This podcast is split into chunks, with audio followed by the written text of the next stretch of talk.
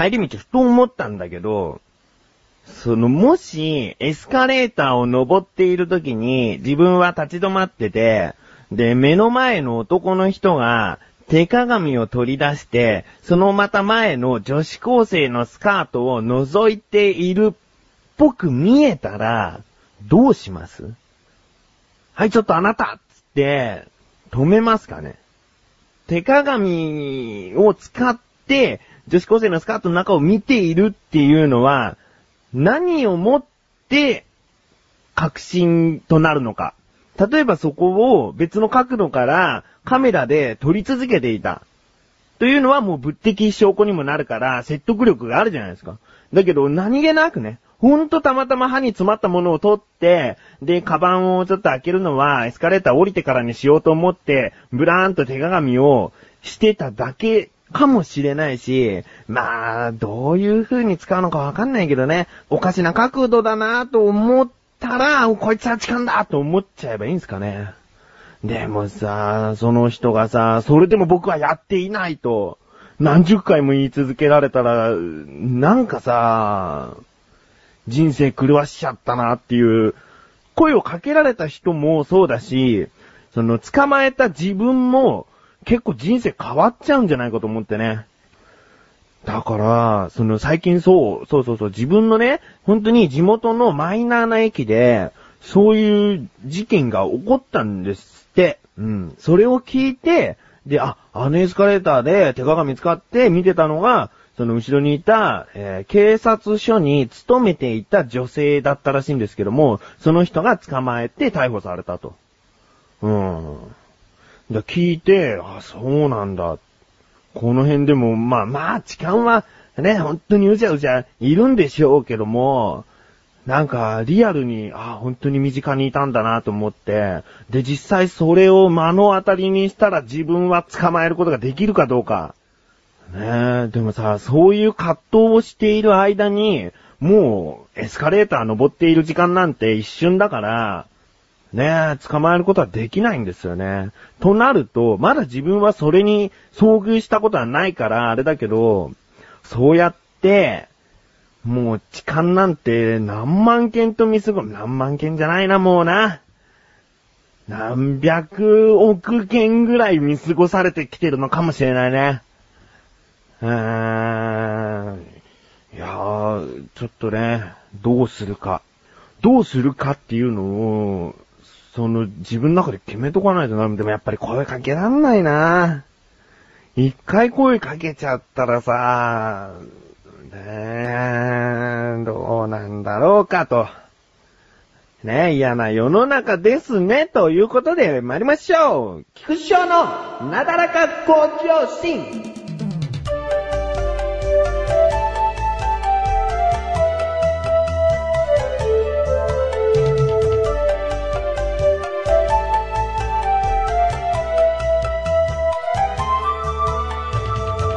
ぐだっとぐだっと、まあ、痴漢問題、痴漢問題って言われてるかわからないけど、難しいね。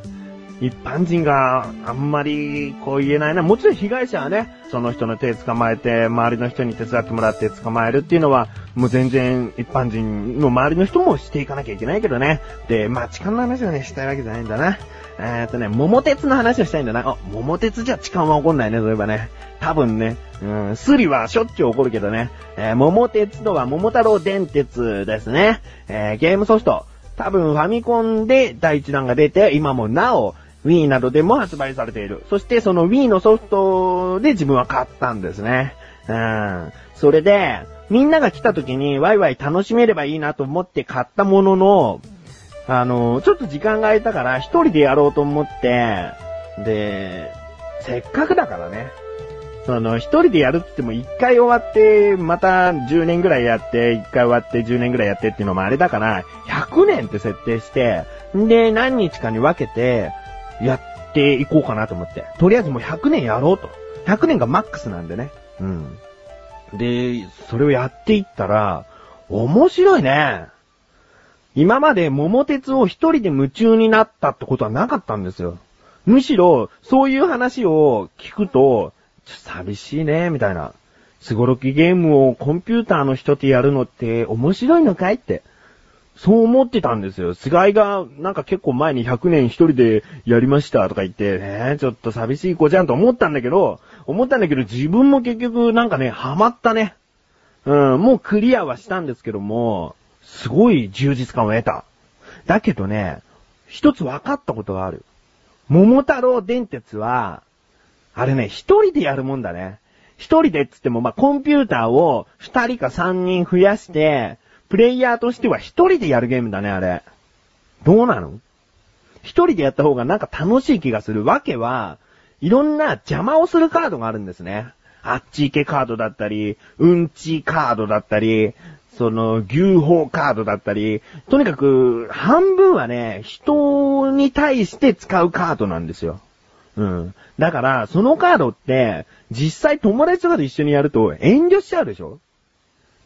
あー、お前1位だからこのカード使っていいでしょ？みたいな感じで使うとか、むしろ1位のやつが最下位のやつをどんどん追い込むかのようにカード使うわけにもいかないじゃない？うん。なんか遠慮するよ、やっぱり。あ、このカードすげえ、すげえレアなカードだけど、使う相手いないから、もしくは使ったら、絶対そいつかわいそうになるから、売るしかないか、とか、なんかそういう妥協をしながらやっていくゲームなのか、あれは。違うと思うんだよね。うん、バシバシカードを使うコンピューターという心のない機械を相手にカードを使っていく。うん、あ、これってこういうカードなんだ、すげえ使えんじゃんって、改めて認識したり、そういうことができるのはコンピューター相手なんで、桃太郎電鉄はコンピューター相手にやるもんだね。うーん、あのね、やったの。マッシュルと、その二人で桃太郎電鉄をやったの。うん。それで、マシルが、なんだかんだ、そのサイコロの目数が良くて、桃太郎電鉄っていうのは、そういうところの運の勝負もあるからね。サイコロの目が良ければ、えー、1位になれちゃう的なところはあるから、で、その、マシュルがとにかくその時1位だったんですよ。で、自分がちょっとした嫌なカードを、お前1位だからいいだろっつって使ったんですね。うん。で、使ったんだけど、すんげえテンション低くなるのね、マッシュルね。嫌だよ、もう、みたいな。あいつはただでさえケチなのに、その、ゲームの世界でもお金が減ると、すごい嫌がるんだよね。うん。で、その後に、マシュルも、そんだけ落ち込んだからってって、ちょっと菊池の方がまた有利になってくると、使ってくんだよ。うん。二人だけじゃないんだよ。コンピューターを一人入れてるから、悪いカードっていうのはコンピューターにぶつければいいんだけど、だけど、もうやられたからやり返す。またやられたからやり返すの繰り返しで、あれね、ちょっと友達の関係悪くするよ。間違いないね。うん。だから、どうだろうな。あれは遠慮して、人間関係を気にしながら、またそれを楽しみつつ、ゲームの世界の中でも、お金の多さを競う合うゲーム。ですね。だからこそ、あれは一人でやるゲームだと、確信したね。楽しくトークとは、楽しむポッドキャスト番組である。一つのことを二人で語る。楽しく語る。語る、語る、ガタ、ガタ。メガネたまーにと、マッシュルがお送りする楽しくトーク。リンクページから行けます。ぜひ聞いてね。ガタ。サクッといきます。自力80%。このコーナーでは日常にある様々な疑問や質問に対して自分で調べ自分で解決していくコーナーでもあり、リスナーの方からのご相談やお悩み解決していくというコーナーです。今回の疑問は、夏ですね。暑いですね。えー虫が活発に動く季節ですね。えーそこで、ある虫にちょっと注目したんですけども、夜になるとガって多いでしょうーん、多いというか光に集まってきたり、ドアにいつの間にかへばりついてたり、うん。で、そのガと、昼間はひらひらひらひらと飛んでいる蝶々。その違いって、何なんだろうってね。うん。まあ、形とか種類で、もう明らかに違うんだよっていうのがあるんでしょうね。あるんですよ、そりゃ。そりゃあるんだけど、パッと見で見分けられたらいいなと思って。うん。ここで今回の疑問。蝶と蛾の違いは何？ということで調べてきました。ここからが答。えそもそも、蝶と蛾の違いは理科の本などによると次のように書いてある。はい。1、昼に飛ぶのは蝶、夜に飛ぶのは蛾。うん。でも、夜に蝶々もしかしたら飛んでるかもしれないよね。絶対に休んでいるとも言い切れないんじゃないのかな。うん。そしてその2、羽を閉じて止まるのは蝶、羽を開いたまま止まるのが。これすごいわかるね。思い返してみれば止まっている時って蝶々ってこうピンと羽を二つに上で畳んで止まっているイメージ一方蛾はへばりついて羽はまあ完全に開いてる状態って感じではないけども、うん。なんかそんなにパタッと閉じている印象はないね。なるほど。その3、触覚の先が膨れているのは蝶、先が細くなっているのが蛾。もう、これ全然ピンとこないけど、まあそうなんですよね。触覚の先が膨れているのが蝶。そういうのが蛾。うん。大体これで判断はできるが、たまに昼に飛んでいる蛾や、羽を開いたまま止まる蝶もいるので、注意が必要であるだって。じゃ、じゃあダメだよ。じゃあ1と2ダメだよ。昼に飛ぶのは蝶、夜に飛ぶのは蛾ダメだよ。羽を閉じて止まるのは蝶、羽を開いたまま止まるのは蛾ダメだよ。そこで判断しちゃうよ。そんなこと言ったら。ねえ。えー3について、その3ですね。触覚の先が膨れているのが超細くなっているのが蚊というのは、日本にいる蝶と蚊の場合、今のところ全部に当てはまると言われているので、3で見分けるのが一番いい方法であると。じゃあそう書こう？理科の方にそう書こうよね。3だけでいいよね。うん。ま、完全に判別できるやり方を書いてあるわけではないのかもしれないね。理科はね。特徴として書いてあるのかもしれないね。うん。蝶と蛾はもともと臨種目というグループの同じ仲間であり、このグループの中で蝶と呼ばれているのは全体の10分の1しかない。というわけで、蝶は蛾の一部だと言っても過言ではないのであると。ふーん。ふーんだよ。臨種目というグループなの？うーん。まあ、そういうことで、大体見たら蛾と思えばいいという感じですかね。あとは触覚の先を見て、うん、判断していけばいいと思います。こういった日常にある、なんでもいいよ。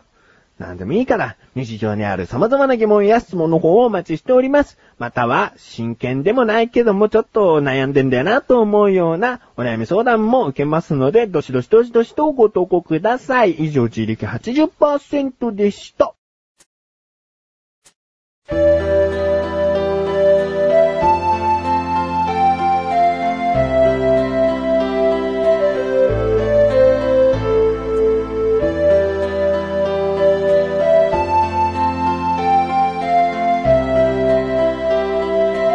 エンディングです。この配信分と同時に配信された第26回のお茶の味では菊師匠をちょっとバカにしてんのかなんか真似をしてるんですよ、小高祐介が特に。なんか、菊池翔ですみたいな、お疲れ様ですみたいなところを真似するんですよね。どうやら特徴があるとかなんか、その言いたくなっちゃうとかいうことらしいんだけど、まあそういう理由だったらね、悪い意味じゃないね。うん、印象に残るイントネーション？ってことかなうん、喋り方に特徴が出てるのであれば、それは嬉しいしね。うん。まあそういうことで、えー、お知らせでーす。オラほどのオクラこれからまたポンポンポンポンと、えー、一気に更新していくかな。えー、内容は前回前々回と関連する菊師匠の漢字っぷりを小高祐介、菅井良樹に聞いてきました。うん。それをね、ずーっと話してるわけじゃないんですけどね。どんどんどんどん話は逸れていっていろんな話をしています。うん。なので、ぜひ、聞いていただいて横断歩道のメンバーに少しでも興味を持ってもらえたら嬉しいです。ということで、なだらか向上心は毎週水曜日更新です。それではまた次回、お相手は菊池翔でした。メガネとモーニーでもあるよ。お疲れ様です。